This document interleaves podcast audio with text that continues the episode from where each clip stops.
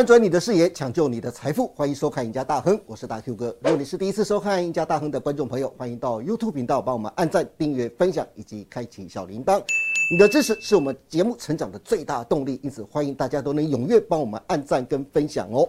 好，今天节目开始，赶快来欢迎我们的航运专家，我们的资深分析师林春华老师。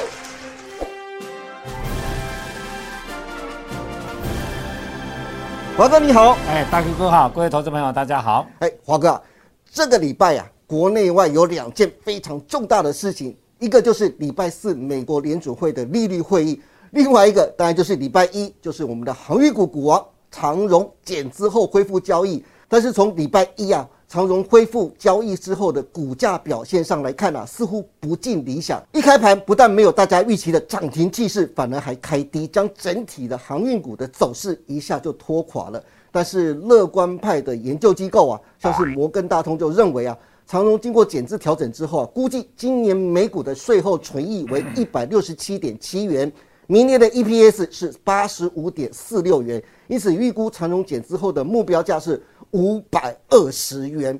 不过国内的投顾啊却很保守，却保守的认为啊，长荣明年的 EPS 估计只剩下六十三点九六元，所以减资后的目标价只剩下只有一百六十元。华哥啊，一个是五百二啊，一个估只有一百六啊，中间的 五百二的太扯，太扯。中间的价差高达三百六十元呢。因此有人说啊，因为国际运价的崩跌，长荣一出关呢，反而是逃命潮。不过也有人讲，长荣礼拜一恢复交易之后啊，反而是进场的时机点。现在市场多空两派啊，各说各话。华哥，你是航运专家，那你怎么看长荣减资恢复交易后的股价走势呢？好，我们先看一些讯息哈。好那长荣减资后，每股净值就来到了两百零六点三五元。对，那整体来讲的话，它的资本额就变成三家，长荣、阳明、呃万海的成本呃股本是最低的啦。哈对。那现在万海、阳明的话是三百四十九亿，万海是两百四十四亿，那长荣只有两百一十一亿。所以整体来讲的话，长荣可以投资朋友看，不管是获利也好，股本的大小也好，是都是货柜三雄的重要的指标哈。对。那另外来讲的话呢，其实我们先讲一些基大概基本面的东西了哈。嗯那长荣包营收创历史上还是第五高，当然它最主要是长约还是将近不错了。因为你看这个上海集装箱指数，其实五个礼拜每个礼拜 它有跌十趴了哈，跌得很重哦。是现在已经报价就两千三百多点而已。是，那八月营收会创史高来讲，接下来长隆的营收应该还是会衰退了。阳明跟万海大概也是这个样子哈，大概也是这样子。不过它衰退的速度还是不会像呃现货价跌的那么快了。比如说啊，它跌十趴，啊下个礼拜都跌到二三十趴，没有了，它还是慢慢跌了哈，慢慢跌。那另外来讲，其实长荣航运在明年来讲，最重要还有一个董监改选哦这很重要哦。那董监改选来讲，你可以看出来，他们弟弟派的话，长荣航空是一直在买，已经呃从六月十六号到七月十八，已经花了十六亿多哈，嗯，然后买了快十一点四亿的持股，是。大概我觉得各个派会弃守了，航空这一块哦。真的哦他会弃守。哦。那长荣航运其实。呃，当然，现在来讲的话是看外资的态度了嗯哈。那、外资会不会给张给现在的张国华？其实我个人觉得也很难讲，因为如果说现在股价真的在跌下去的话，现在的净值已经两百一十六块了，是现在股价净值比差不多零点零点九倍都没有了。那如果您这么这么便宜的话，接下来长荣航运，我跟各位讲，长荣航运不会赔钱，长荣海运不会赔钱呐。因为其实我等一下跟各位讲一个明年的二零二三的碳中和的观观念，你们就懂了哈。嗯，所以说，其实，在明年来讲呢，我个人觉得长荣海运，当然现在大家觉得说长荣海运明年的董监改选，张国华赢的几率是比较高。那我们来讲说现在的海运的景气，我们回来怎么看呢？哈，第一个，我们从最近的短线上来讲，好上海集装箱指数真的是大跌哈，跌的真的有够惨的，每个礼拜连续五个礼拜几乎五次跌停板，对不对？国波跌停板，但是投资们我们看一下。长荣、阳明、万海的股价有五只跌停板吗？没有啊没有哦。对，这五个礼拜档它是有跌哦，但是大概跌十几趴而已哦。是为什么跌十几趴而已？因为几乎都已经破它的净值了。现在这三家公司都是来到它的净值才零点九倍而已。好、这零点九倍，这就是第一个。股净比，对，股净股价净值比这都对零点九九倍而已嘛，哈。那第二个来讲的话，你可以看最近来讲，呃，有的有达在涨，它对有的在涨什么？那竟然赔钱呐、然后八月营收创三十一个新低啊，那它在涨什么？它其实在涨股价净值比往上升而已啊。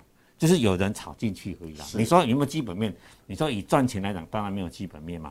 但是货柜来讲，今年钱钱也有，股价净值比零点九倍，所以最近为什么说相对会比较抗跌？原因就在这里。好，那我们之前讲的节目也跟你讲说，短线不要进来了。对。原则上就是看了 SCFI 的指数一直跌，不知道跌到什么时候了。但是所以现在股价来讲的话，你以目前以长荣重新挂牌以后，我们刚刚看汇丰，呃，我们跟大通说讲五百二十块，对，狗屁啦，不可能的事情，真的是狗屁嘛。那个那个，我跟你讲，原则上呢，其实货柜业史上最大的获利今年已经出现了，对，史上啊，我们这已经这个已经是确定的事情了。但是明年明年来讲呢，重点就是说，其实公司还能够获利。现在大家讲是后年会不会很惨？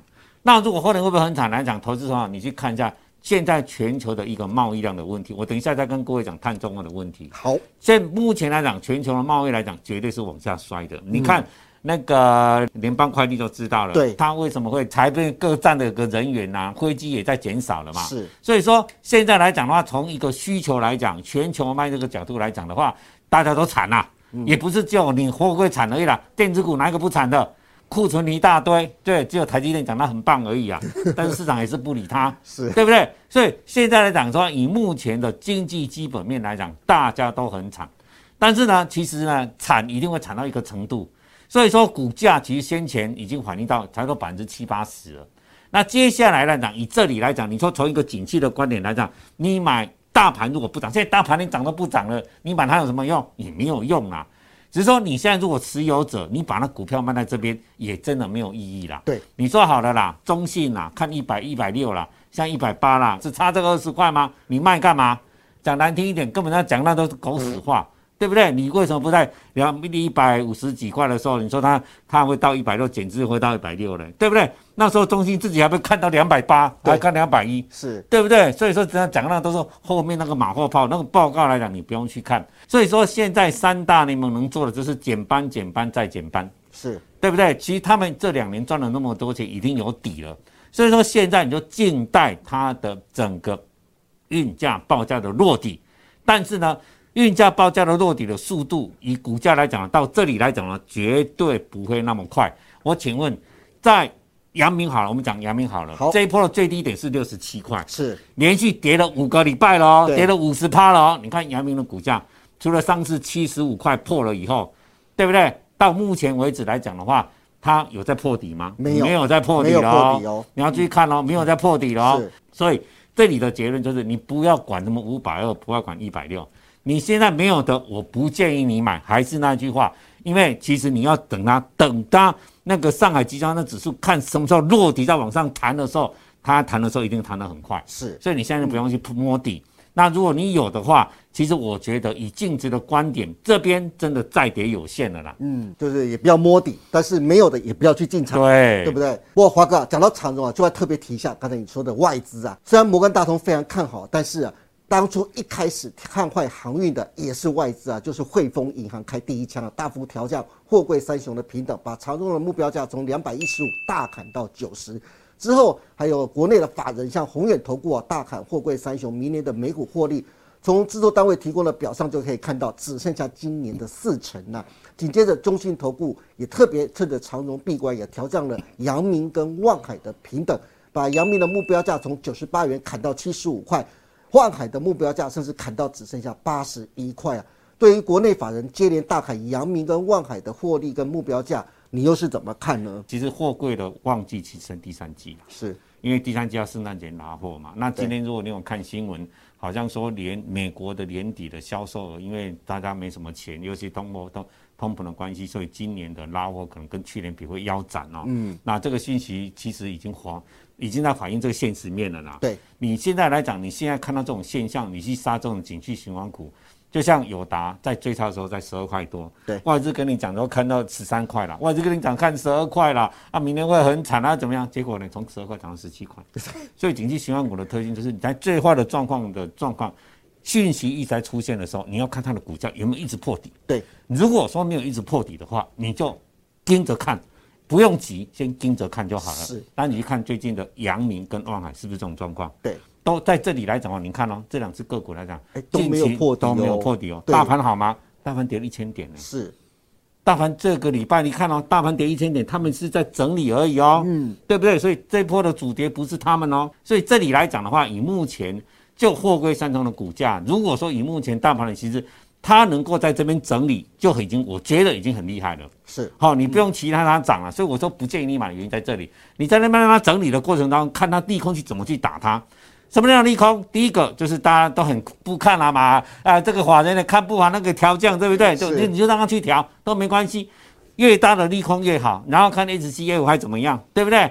你就跟他去调，然后让他去降，降到你看股价，你就观察股价会不会再破底。所以说，长荣跟阳明最重要是观察在利空打击之下会不会破底。好，那当然现在最重要是在明年的预期上啊，其实我跟各位讲一个状况啊，就是。大家都觉得说很多的，我们看这一张图就很清楚了啊。是，我们看二零二二年跟二零二三年，我们看刚刚第一季的预估的时候，是我们讲呃，逐逐逐瑞的哈，这个 DRE 的逐瑞它的预测，二零二二年是三点六，供给三点六，需求是四点六。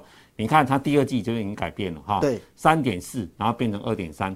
你看需求都在往下降，对，所以这次需求降来讲它，不是破格的关系啦，嗯。是因为全球的，你看嘛，很多的 IC 设计公司的营收直接都是用跳崖式的往下降。对，所以说这一次来讲，景气来的衰退之快是很多人都没有预期到的。这倒是真的。好，那我们看哦，就二零二三年来更惨。你看看二零二三年，看 Drury 的那个，明年说供给增加七点三，需求就仅有增加二点九。那我们再看供给哈，然后我最近看了一篇文章，跟各位分享啊。好，这这个是的，哈佛大学一个教授讲的。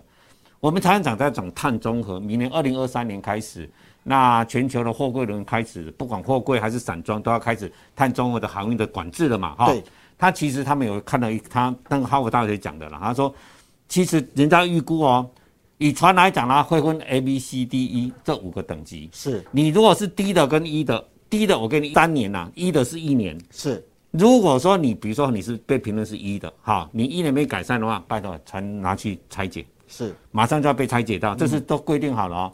那有人说这样去算过了哈，一年内啦，就明年开始实施，一年以内，全世界百分之七十的船全部都不能动，百分之七十哦，七十的船完全都不能动，都不合法规。是，一年过后，嗯，完全都不合，都是一的，一的话就高达百分之七十。你想嘛，很多的货柜轮，二零零八到二零零一九根本就没人赚钱。对。没人赚钱的话，大家都用老船，老船都是那个污染很大的，是，对不对？但你说二零二三年突然又用，那我我我怎么办？我除了船拉慢以外，我能够干什么事情？我只能慢慢走啊，我不能走太快啊。所以说现在来讲，明年一实施来讲，我看那个供给哦绝对不准，嗯。所以现在来讲，刚好这两年让他们为什么长隆、阳明、望海大家都要造船？因为其实我们外面人看不懂，他们知道啊，我那些船接下来根本就不能用了，好不好？我现在赚了这么这么多钱，我不坐船了，我有生意不用做了啦，我不用勇气经营了啦。那新的船呢？其实除了能源耗能少了以外，它的成本也会减少很多嘛。对，所以接下来他们的营运的状况一定会好，尤其明年碳中和的产业一出来的时候，很多的船根本开都不能开。所以现在来讲，我只能讲说这个变化真的太大了，未来会怎么样不晓得。以目前来讲，货柜长荣、阳明、万海一定有它的投资价值在。那你要等，你说现在马上要涨，我看也不可能的事情。你已经套了两百多块的长龙了，你再弄弄，你的成本都三四百块了。是，你们在这里赔太多了，不需要了。你就跟他至少他每年配配息给你嘛，都是有赚钱的公司嘛，股价净值比那么低嘛，你就是好好的跟他。当他的股东当个一两年，明年如果说探中了这个议题，真的是让他的船供给大量减少了，我跟你讲，你已经不知道股价在涨什么，股价它自己就涨上去了。所以现在就是观察股价，它在这边利空去给它彻底，才是最重要的事情。是的。好，不过华哥啊，讲到底啊，大大家还是最关心的就是运价这方面了。刚才也特别提到，上周上海集装箱指数 SCFI 连十四周下跌啊，报价来到两千三百一十二点，创二十二个月新低啊。全球主要的航线美西线呢，上周就跌了百分之十二点四五啊，最新报价是来到了三零五零美元呐，本周就要面临三千美元的关卡保卫战了。另外啊，阳明的前董事长谢志坚也讲，明年的第一季将会是海运业最辛苦的一季啊。对于国际运价的后市，华哥你又是怎么看呢？当然是看相对比较悲观一点啦。嗯，好、因为其实整个趋势来讲没有什么改变啦。以运价这个趋势来讲的话，当然我也不晓得什么时候能够落地哈。嗯，哎，不过华哥，因为现在是九月份嘛，对听说接下来十月份之后就是大陆的十一长假，因为听说十一长假可能又在削减出货量。美西线呢，开始现在有人传说美西线恐怕的它的运价可能会回测两千五百美元关卡，对你觉得有可能吗？有可能啊，有可能、哦，有可能啊，对啊，只是在这个可能的过程当中，股价会不会再跌，那才是是最重要的。或其实目前来讲，真的是吹寒风了哈。嗯那四方面来讲，我们看第一个，欧美需求是降了，苏美货柜少了两成，这其实也是事实。那少了两成以后，其实现在大家也都在减班，三大联也在减班。那第二个来讲，美国六月的零售库存也创下了历史新高了。是那第三个塞港呢见缓解了。那塞港来讲，其实我其实以前大家是习惯这个问题，其实这个塞港来讲呢，其实目前来讲，明年来讲，这是船走的多慢了啦，其实这上一体了是。那长约有压力，这是事实啦。因为其实长荣、阳明、长荣跟外讲得很清楚，因为它不是台积电啦。嗯，所以说我其实你你说你合一家签五千呐，现在变成两千五了，你好意思跟他拿五千哦？那你好意思跟我拿五千，我以后不跟你来往可以吧？但是就是，但是不会比现货价还烂了、会多一点点啦、是。那这样子的话，双方来讲达成一个和解，所以接下来的营收来讲呢，应该还是在往下摔的啦。对，嗯，OK，好的，今天非常谢谢李春华老师为大家分享了这么多关于长虹减资恢复交易之后，从股价表现该怎么看待跟操作啊，以及国际运价喋喋不休，加上国内外法人呢又不断的唱衰货柜三雄，华哥从四个面向帮大家来拆解国际运价的后市啊。华哥还强调，国际三大联盟现在已经有调控运价的能力，加上明年长荣将面临董监改选，货柜三雄的股价未来真的不要看得太坏。那至于操作上面，如果大家想知道货柜三雄详细的买卖点，或是对接下来九月下半个月的行情规划有兴趣的，欢迎大家都能锁定李松华老师每天盘后的解盘节目《股市龙钻》。今天也谢谢大家收看我们赢家大亨，别忘记每周一到周四下午的五点半，我们再见喽，拜拜。拜拜。